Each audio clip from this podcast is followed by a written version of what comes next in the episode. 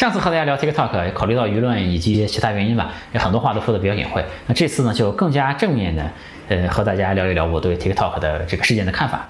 嗯，我的目的呢，不是想让大家相信我的观点啊，恰恰相反，是想让大家呢不要太轻易的就下一个定论。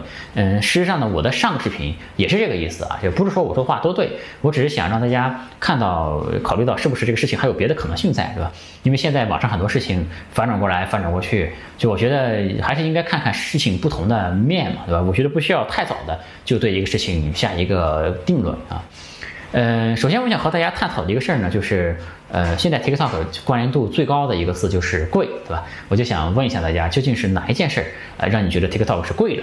比如说，是不是因为他刚刚受到威胁几个小时就决定要卖公司啊？这件事让你觉得 TikTok 贵了啊？比如说，是不是因为他不够有骨气，嗯，和对手谈贱卖公司这个事儿，而不是说像华为那样，就是干脆呃这个硬气一点退出美国市场，对吧？再比如呢，是不是他可能要把自己的核心算法卖给美国啊？这个原因让你觉得它贵了，是吧？再比如，是不是他嗯自称这是所谓的国际化企业，是吧？好像要和中国这边切割的很干净啊？我还是希望大家先考虑清楚啊，究竟是哪个原因让你觉得它贵了？有一个自己的答案，究竟是怎么判断出来的，对吧？这个 TikTok 是贵着的。当然呢，也可能是一个很综合的原因，比如说上面说的这些问题都有，对吧？这也可以。但我觉得这个原因呢，最好不是因为某某权威人士说它贵的，所以它就是贵着的，对吧？那我呢，也就针对一些常见的这个说法吧，说说我的观点是什么。第一个呢，就是我们探讨一下 TikTok 是不是贵得太快。嗯，很多人觉得 TikTok 呢是几个小时都贵了，它就没有争取到足够的这个反应时间，是吧？实际上呢，美国的这个 CFS 啊，这个去年十一月初啊就启动对 TikTok 的调查了。今年五月份的时候呢，这个美国那个智库那 CSIS 叫什么？那个战略与国际研究中心啊，就有一篇文章叫 TikTok on the clock。嗯，TikTok 其实早就受到这种风险和威胁了，可以说，其实很多专业人士早就知道啊，知道它要出事儿啊，甚至说很多人也预想到了最终的这个这个结局，只是呢，这些消息业外人士大众不太知道而已。其实从去年十一月到现在呢，已经过去大半年的时间了，就是所以说怎么能说就是受到威胁马上就跪了，对吧？这个其实反应时间上讲也是非常的充分的。那么在这段时间里，TikTok 做了什么啊？首先呢，TikTok 有法务上面的的操作，就是用法务法律的武器来争取权益嘛。那这块其实开始的就更早了，就从一八年开始就有法律上面的很多行动了。还有这个 GR 侧的有些工作，就是政府关系，嗯，还有游说团体这个助力等等嘛，有很多操作。比如现在在美国大选的这个新闻网站上，还是可以看到这个 TikTok 的广告的哈。我上个视频。就没有讲 TikTok 做了什么啊。这个视频呢，其实也不想讲太多。这个原因呢，主要是因为我来讲这些事情啊不太合适。大家可以等将来就是字节的人，或者说身处这个事件中心的人来讲。因为首先我知道的也有限，并不并不足够全面啊。然后就是这些消息。怎么呈现给大众，呈现到什么程度，这个由我来发挥呢，肯定是非常不合适的啊。总之，整个事情呢，在我看来就是美国这个欲加之罪，何患无辞，对吧？这个 TikTok 就被卷入到了历史的一个漩涡中。嗯，TikTok 做的这所有的这些应对呢，就我们其实是可以从不同的立场来解读的，就是。嗯，当然可以说 TikTok 一直在寻求妥协，对吧？也可以说 TikTok 一直在抗争，都可以。我当然我是倾向于是在抗争的啊，但这些解读也都很主观，说是妥协，说是抗争，好像确实也都可以啊，怎么解释都行。所以呢，我就想用一个非常中性的词，就是 TikTok 做了大量的工作，对吧？这个而且做了很久啊，我觉得这样说总是没什么问题。所以说那种说法，说 TikTok 受到威胁，几个小时就跪了，这个或者说 TikTok 什么都没做，这种说法在我看来呢是不太能成立的啊。顺便我说一句啊，这个因为后来也有些媒体的这个报道嘛，这个游说政府这个事儿呢也曝光了啊，大家也知道了，这个 TikTok 并不是秒跪嘛，于是呢很多人就改口说，你看他们还游说过美国政府是吧？这都不是秒跪的，他们是一直在跪着。嗯，这个就是什么叫做这个资产阶级的软弱性是吧？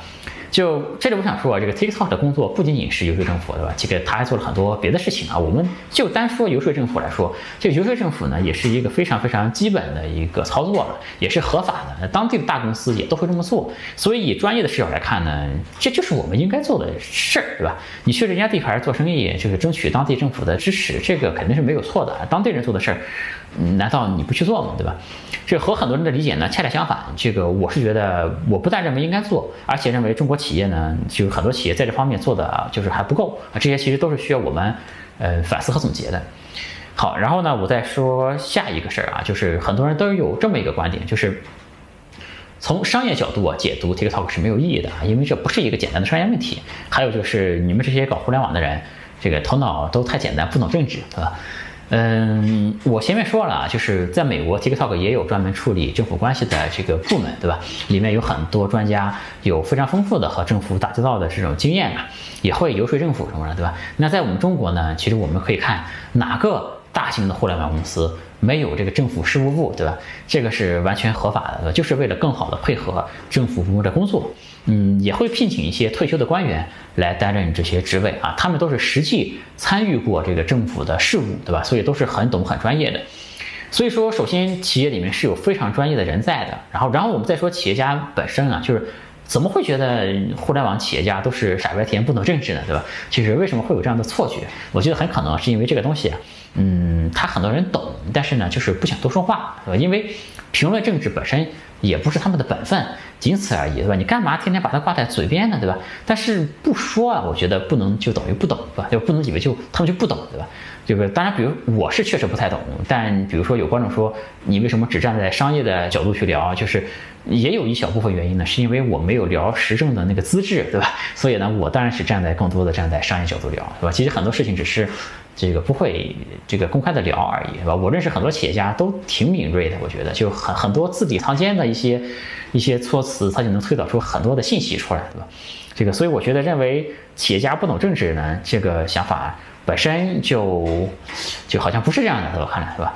这个我们不聊中国啊，我们就说在美国，就是我觉得什么叫懂啊？就美国首先不是铁板一块，对吧？它这里面有民主党，有议会，有现在这个政府，有法院，有资本，有科技圈的企业，对吧？还有 TikTok 上的网红和用户，甚至于还有别的视频网站上的网红和用户。就其实里面每个人。都有不同的利益，对吧？所以呢，这里面就有能游说的空间，有这个转还的余地，而不是像很多网友理解的那样的，就是要很强硬，对吧？就是要和他们所有的人干。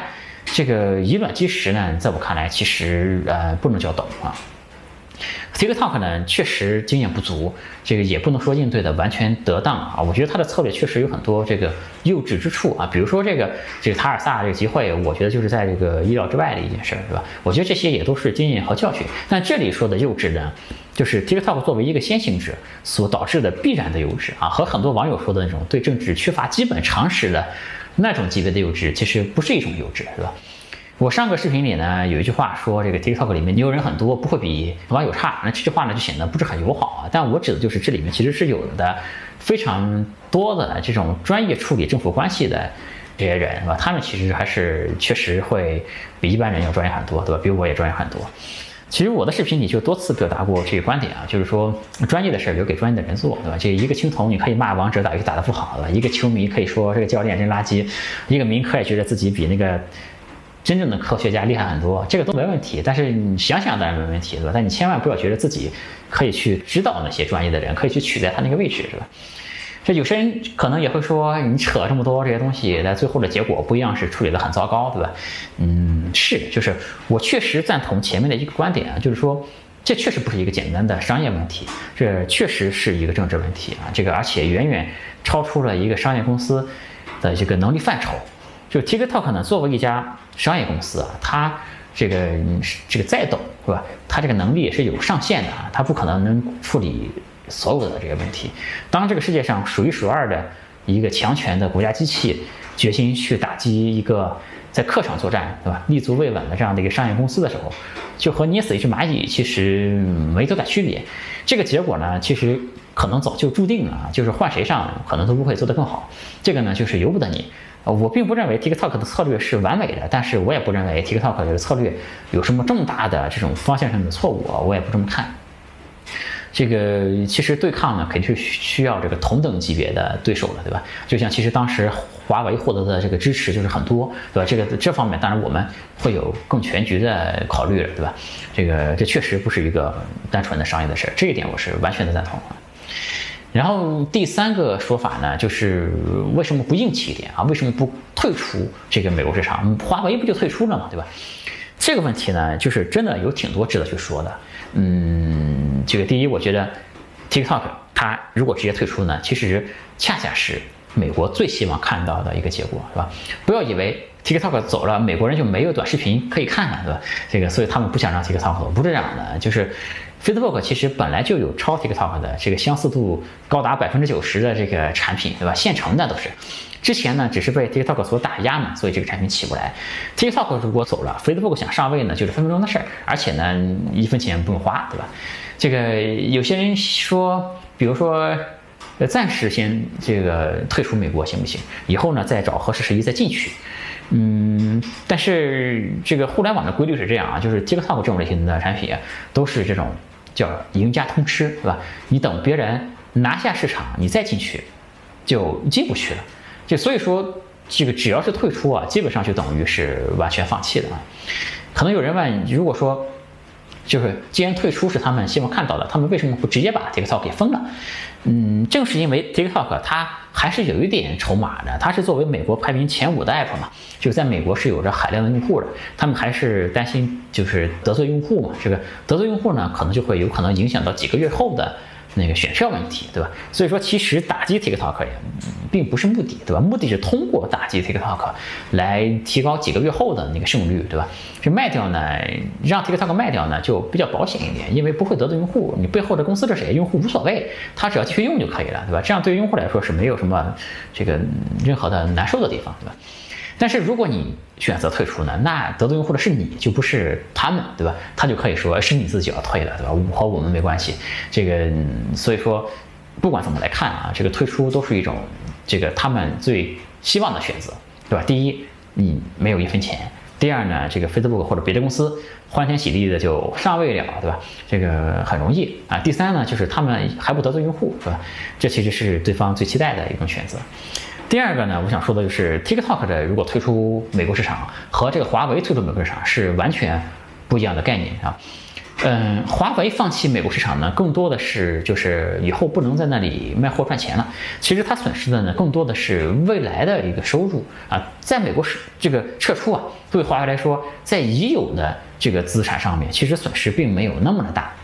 但这个互联网行业啊，就和硬件行业有着非常非常重要的区别啊，就是在互联网这个世界里面，用户就是公司最最重要的资产。TikTok 放弃美国市场呢，就 TikTok 有这么多用户，对吧？我们估计它的用户在美国有五百亿美金的价值，这什么意思呢？就是 TikTok 有五百亿美金的资产，现在就在美国啊。五百亿美金是什么概念呢？就是买手机的话，大概能买一亿台，是吧？这个所以说。如果说让 TikTok 放弃这个美国市场，嗯，不是相当于华为放弃美国市场，而是相当于华为在美国有一亿台手机的存货被美国给扣住了，对吧？这个说法当然不是特别严谨啊，但我觉得问题不大，就是 OK，我们有一亿台手机被你扣住了，对吧？这时候呢，你有两种这个态度，第一呢，去你妈的，你你拿走吧，我不要了，对吧？我退出市场了，这个叫强硬嘛，叫英雄气概嘛，这可能每个人的理解也都不一样了，对吧？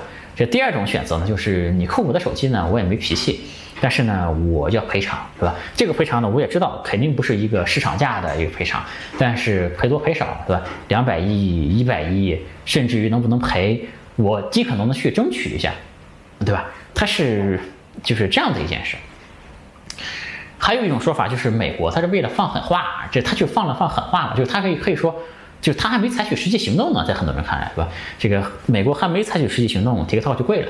这个有人就说他是想威胁、恐吓，就逼你就范，对吧？就如果你你就范了呢，他就可能说，哎，我就是调查一下喽，对吧？我也没想怎么样，就你主动卖公司，也不是我逼你的了，对吧？这样的话，就是他就会有借口来说这件事情。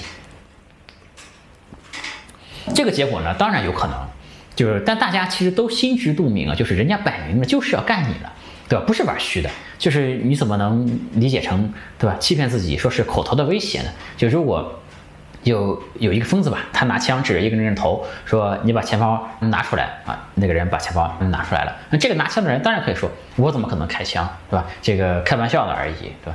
那当然可能，但是如果你不给钱呢？如果你不把钱包拿出来呢？嘣，对吧？很有可能是这样的。那我们再退一步说，就算你选择抵抗，最后退出，那有区别吗？就是他一样可以说啊，就是我没把他怎么样，我就调查了他一下，他自己就要退出了，对吧？这肯定是他自己有问题了，对吧？也还可以说，这个我也给他时间了，也有企业想和他谈收购，他不配合，最后只能把他封杀了。我也不想封杀，但我也没有办法呀，对吧？其实所以说，人家怎么样都会有一套说辞，这个。就是纯粹打嘴炮而已，我们也可以反驳，对吧？我觉得这不是什么大不了的事儿，就是为什么要在乎这个呢，对吧？还有人说。这个卖公司啊，去争取这个利益，这就是这个所谓这个资本家眼里只有钱，对吧？他很多人看来这是一种妥协。嗯，首先我觉得怎么才能不妥协，对吧？前面说了，这个退出是他们最希望看到的结果，是吧？就是你根本没有什么牌能够打。第二呢，这里面不仅仅是个别资本家的利益啊，就是其实 TikTok 出海可以理解成是一支远征军啊，这里面呢有很多字节的员工。还有跟随字节出海的很多的中国公司，里边有很多的 MCN 机构、广告代理公司、上下游的公司，其实背后是有大量的中国公司、中国员工以及他们背后的中国家庭都在里面。另外，TikTok 如果要卖钱呢，这个钱也不是付给张一鸣的，这个钱呢会进到字节跳动这家中国公司里面，对吧？之后无论是家公司对内投资还是对外投资，都有我们国家利益在里面。而且，即便是张一鸣要分红，对吧？他也是要交税的，对吧？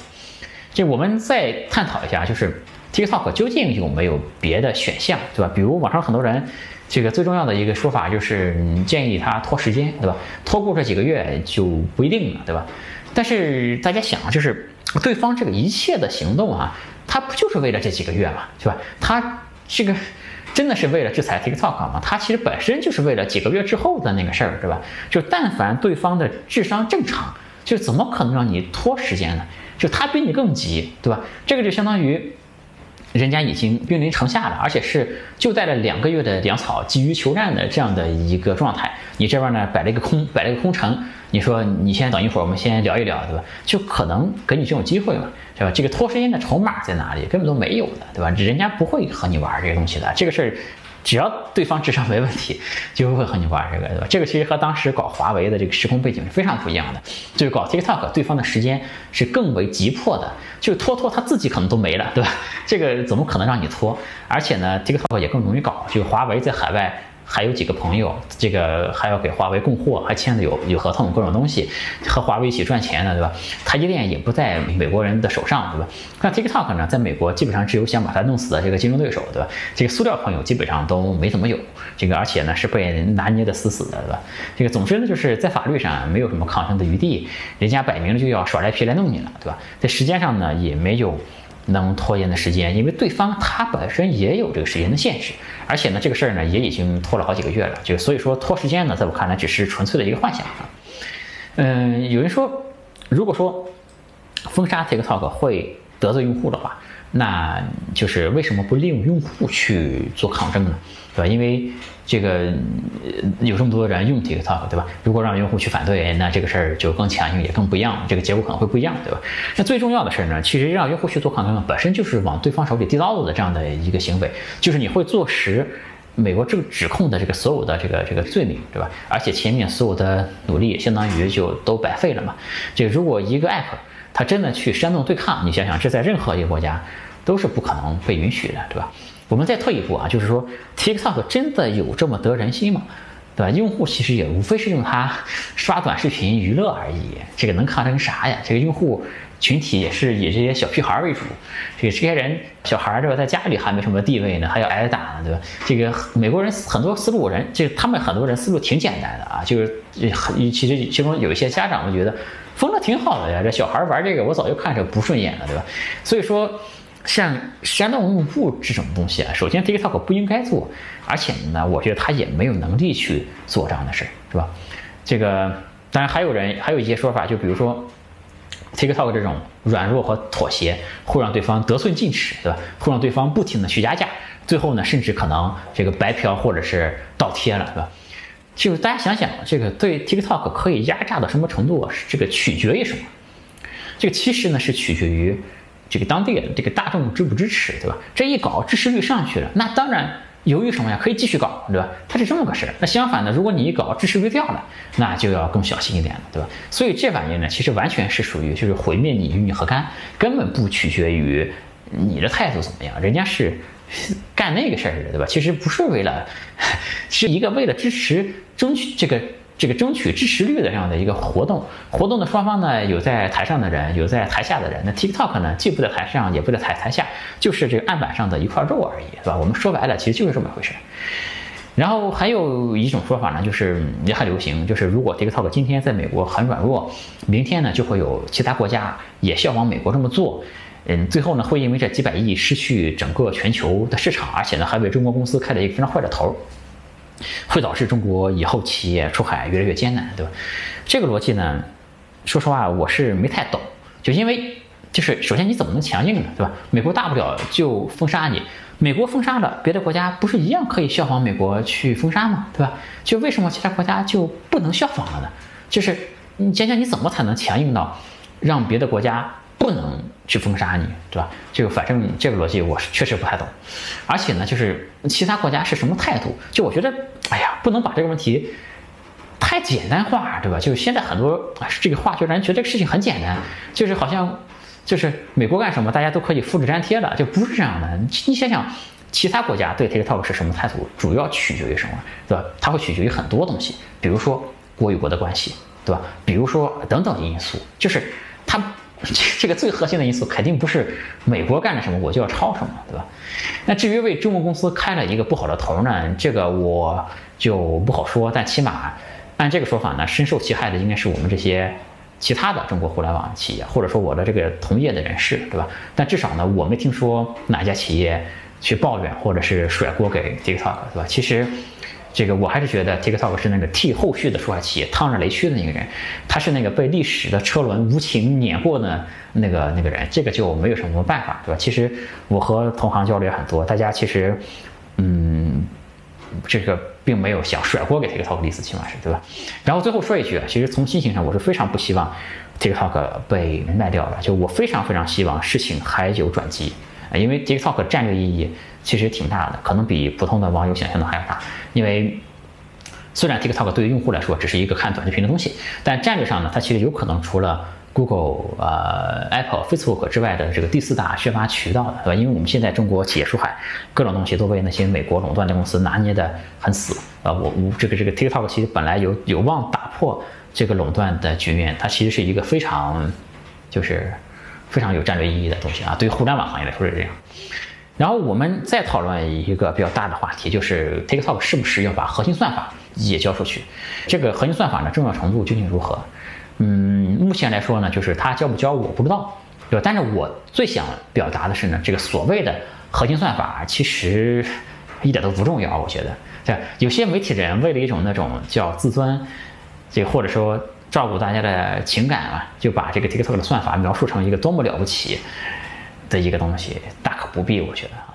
就我说句实话，算法呢，它是不起什么决定性作用的，不是说 TikTok 的算法不强。但这个算法本身啊，它就是一个锦上添花的东西。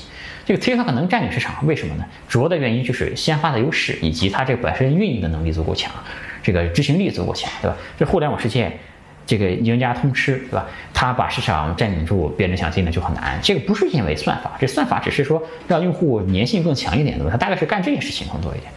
嗯，然后就是他。它就不像是一人想象，这个算法是一个很核心的竞争力，没有算法，美国人就做不出这个东西来，不是这样的。就我就不从专业的角度来讲，我就举一个大家更容易理解的一个例子啊，就是在中国，抖音和快手是在对打，对吧？这个场面呢，差不多也能打个五五开。嗯，那我们就想啊，这个快手它有没有这种算法呢？对吧？这就两种可能性：第一，快手没有这个算法。那没有这个算法也能和抖音打五五开啊，那就说明这个算法无所谓，对吧？那第二种可能性呢是快手也有这个算法，是吧？它俩都很强，但是呢，这个快手问题是它也做出海呀，它也在国外很多国家去做这个业务，为什么快手的海外版就打不过抖音了呢？对吧？如果是因为算法的原因才能和抖音五五开的话，对吧？这个快手海外版为什么不行呢？所以说呢，这个算法根本不是重点。实际上呢，这个对于 Facebook 这种级别的公司来说，只要有市场、有数据，给他一定的时间啊，这个搞一个这种算法都不是什么问题。而且这种算法能力呢，也从来不是美国人的弱项啊。可以说，这个 TikTok 真正的门槛绝对不是算法。而且这个所谓算法的核心是什么啊？这个挺重要的，就是这算法是干什么的？它其实就是向用户推荐视频。让用户沉迷，让让用户达到一个沉迷的效果，它其实这个算法核心就是为这个服务的，对吧？这个算法不是什么核武器一样的东西，不是里面没有什么对国家很重要的科技在里面。所以说这个东西在我看来根本不应该成为关注的一个焦点，对吧？就是卖不卖，其实我觉得就是重要程度没有那么那么的高，我觉得啊。现在呢，其实有很多的媒体啊，就是甚至里面还包括一些我认为还不错的这个媒体人了，就为了照顾大家的情感，或者是想提高大家的信心嘛，就这个贴很多金上去，对吧？我觉得这个其实是一种还不够自信的一种表现，就是真的以为华这个美国没有了华为就用不上五 G 了嘛，对吧？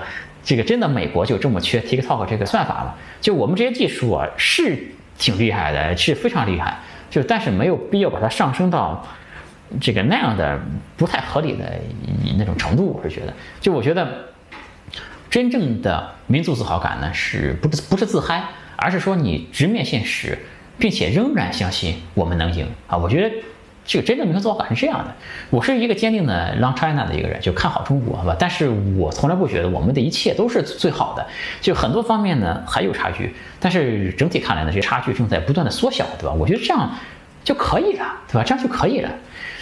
这个还有就是很多这个奇谈怪论什么的，比如说好像。有个说法，当然我们看到原文是什么？就是说这个算法会泄露中国几千万用户的隐私。像这种问题呢，我觉得我就不解释了，可以去请教一下身边学计算机的人，对吧？如果这个学计算机的人本身也相信，那我就想告诉他一个就更加严重的事儿啊，就是这个华为芯片快断供了。所以说呢，赶快号召大家都别买这个华为手机了，因为你每买一台华为手机，华为呢就会少一块芯片，对吧？我们应该帮助华为把这个芯片省下来比较好，对吧？嗯，还有一些想法，我想还有什么，就是比如说这个某某教授的话，字节为为什么不听，啊？因为某某这个教授大佬吧，已经献计献策了，对吧？就这个，其实我也不太理解，就是为什么一个企业就要听一个教授的，对吧？这个你比方说曾明教授，那当然可以，因为他主要的身份不是教授，他就是阿里巴巴实际的这个军师和合伙人嘛，他就是在管理层里面非常重要的一个人。这个当然我不否认学者能够给企业提供非凡的这种咨询价值，但是企业归根到底，就是还是有真正的决策者来做决策的，对吧？嗯，然后我们来说今天最后一个话题啊，就是。TikTok 为什么号称自己是一个国际化的企业？好像和中国切割得很清楚。为什么 TikTok 就是它不像不能像很多网民所期待的这个抱紧中国的这个大腿，而是要去做一个国际化的公司？这些问题啊，说实话就非常的深刻。这个因为呢，嗯，这并不是 TikTok 这一家公司的问题。这个中国互联网行业其实是有着一定的特殊性的，每个行业都有自己的特殊的背景，对吧？其实很多互联网出海的企业都说自己是国际化公司，这个绝对不止 TikTok，就包括很多大的公司也说过，只是当时没有这个事件引不起大家注意力来而已。还有呢，就是比如说在国内搞一套，国外再搞一套，对吧？国内一个公司一个产品，国外换个名字再搞一个公司再搞一个产品，嗯，这种其实都是非常非常常规的操作。还有就是这个一个互联网企业在国外在海外。搞了一个 app，再反过头来封杀中国的用户，对吧？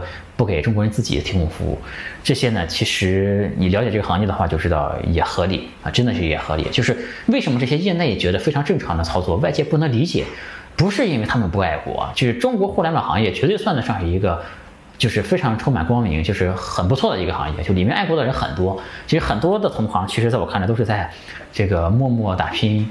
忍辱负重的那样的一个状态下在工作啊，这个很多人都是有这种那种心情的啊，就是这里面其实就有很深层次的原因。之前呢可能也没人聊过啊，我希望能够这个未来再出一个视频吧，在下个视频里面给大家聊一聊这个话题。这其实是我就是真正最想聊的一个话题。就其实我本来没想做今天这个视频啊，我是想做后面那个视频，就是给大家讲一讲中国互联网行业这个究竟是怎么回事，为什么美国互联网。企业在全球这么成功，中国互联网出海这么难，是吧？其实我是想尽我的能力去消除这些信息差，是吧？其实我一向都是一个支持中国企业出海的人。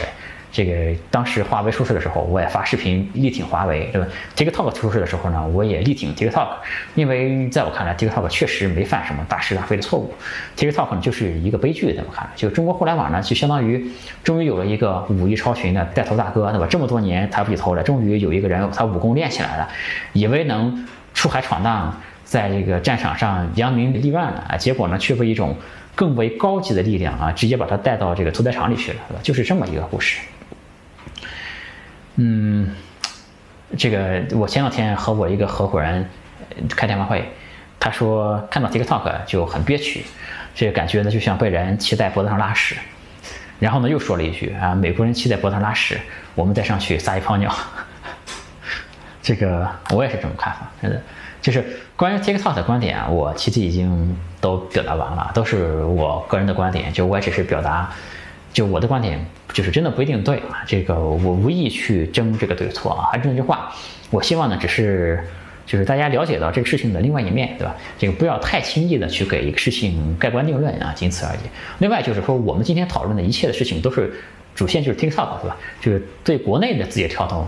他们的产品，他们怎么搞公关，对吧？创始人什么微博啊什么的，我都没讨论啊，我也没有什么讨论的这个兴趣啊。大家怎么评判，那是另外一件事啊，这个不在我想讨论的这个里面。就当然，如果你的这个想法还是想继续骂张一鸣，那就继续骂，张一鸣又不是我爹，对吧？你想继续骂字节跳动，就继续骂，我也没拿他们的钱，这个骂他们我一点都不感觉到肉疼或者怎么样。这字节跳动的名誉是好是坏，其实和我也没有什么半毛钱的关系。嗯，只是说，还是说，希望大家能够去怎么说呢？这、这个、这个、这个，最好是不要太轻易的去这个盖棺定论这件事，是吧？当然你自己怎么想也是这个每个人的自由嘛，对吧？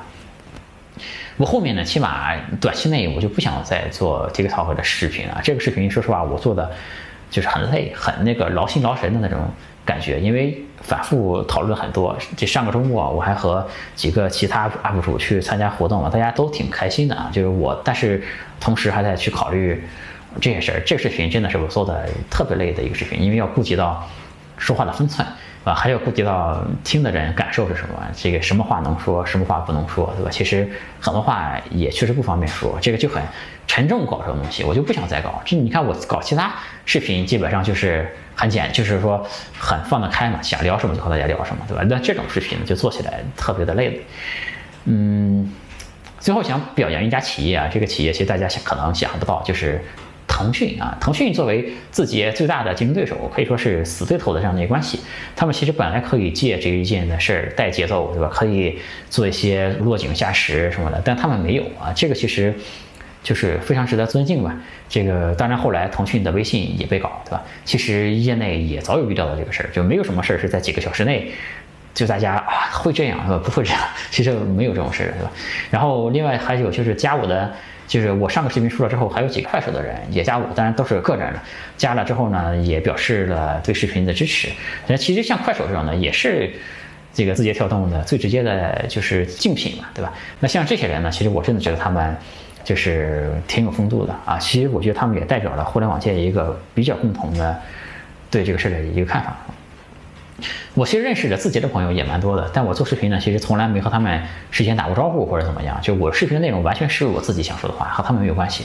我上个视频发过之后呢，就有个 TikTok 的一个新朋友就加了我的微信，这个那个人在 TikTok 还是在一个相对比较重要的一个职位上面，我们呢也聊了几句话。他说的一句话呢，给我触动挺大的。他就说，这个对抗有可能是一代人的事情啊。很多的出海人呢，其实都是有这种情怀的。其实我最近发，特别是发了上个视频之后，有很多做出海的企业都给我发了一些话，就是大家都很有这种情怀，其实就是为了。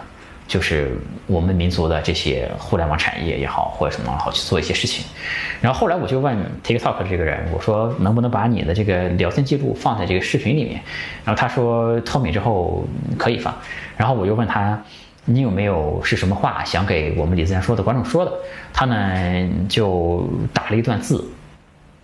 我看了一下这一段字，就非常的平淡。就本来我期待的可能是有一些节目效果什么的，但是没有啊。然后，但是我觉得这正是一种就是默默前行的那种典型的，就是出海人的品质吧。就是我前面说这个美国也不可能白嫖 TikTok，他们要为此付出代价，对吧？这个其实不是一种阿 Q 精神或者是口舌之力这样的一个东西，因为他们在这个众目睽睽之下亲手摧毁了他们嗯所创建的、所宣扬的，是吧？所使用的几十年的这种商业规则，也亲手的摧毁了这个世界对他们的这个信任嘛。我觉得他们一定会受到惩罚的。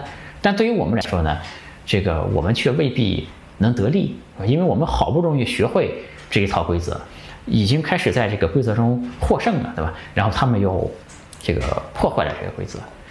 那这个视频的结尾呢，我想升华了一下呢，就是最近有很多人问我这个问题，那现在中国企业还要不要去考虑出海这个事儿？嗯，我觉得还是要的，啊，因为我觉得第一，我们不可能回到闭关锁国的那个状态里面去。当然，我们搞内循环发展国内经济，这肯定是好的。但我们肯定早晚还是要出去，影响到全世界，对吧？而且我相信我们的东西出去之后，这个竞争力还是非常强的。第二呢，就是这个世界其实是很大的，是吧？美国也不是铁板一块儿，美国和欧洲就更不是铁板一块儿，而且另外还有东南亚，还有南美，还有非洲。对吧？这个还有很多地方我们是可以去。然后第三条呢，就更加重要，因为现在这个旧的规则被打破了嘛。然后我们其实要配合我们的国家去建立、摸索、去适应新的规则。就只有这样呢，我们才能在这个未来我们叫十年、二十年的这个全球竞争中才能占得先机嘛。就我觉得对企业来说呢，就这方面的能力也将变得无比的重要吧。其实现在随着 TikTok 这个事件呢，这个逆全球化，对吧？这个中国企业研发出海，把产品卖到全世界，这个目标又被拉长了。这或许就真的需要一代人的努力才行。其实做出海的理由还有很多啊。其实还有一条很重要的，就对我个人来说也也非常重要。就如果有一天你做了一个伟大的产品出来，比如说乔布斯做了 iPhone 出来，你会就是非常天然的希望全世界的人都用，是觉得这个产品值得被全世界所拥有这样的一个感觉。那这样的一种，就我们叫情怀也好，或者叫梦想也好，其实我是觉得是可以超越国界的，甚至和你赚不赚钱，对吧？和其他的一些因素都没有什么关系。那我觉得可能这是一种。就是怎么讲呢？可能是一种更高一一点的这种境界吧。那现在总体来说，出海去真的是非常不容易，因为我在这行业里面，大家很多血泪史在里面，真的非常非常不容易。但无论如何呢，总会有人负重前行。这个，但负重前行这些人呢，不一定能得到应有的这种理解和尊重。就是周公恐惧流言日啊，王莽谦恭未篡时，是吧？这个是非功过呢，可能我们都要把它放到一个。更长久的历史里去看才可以。呀，真他妈的越说越沉重了啊！我得找句这个有意思的话来这个呃给我们视频结个尾，把我们这个气氛挽救一下啊！我想想啊，这个，嗯，这就是大自然的魅力啊，这就是人类的伟大！有趣的灵魂聊科技人文，我是李自然啊。今天 TikTok 的事件就和大家聊到这里吧。这个，嗯，我们下次再见。拜拜。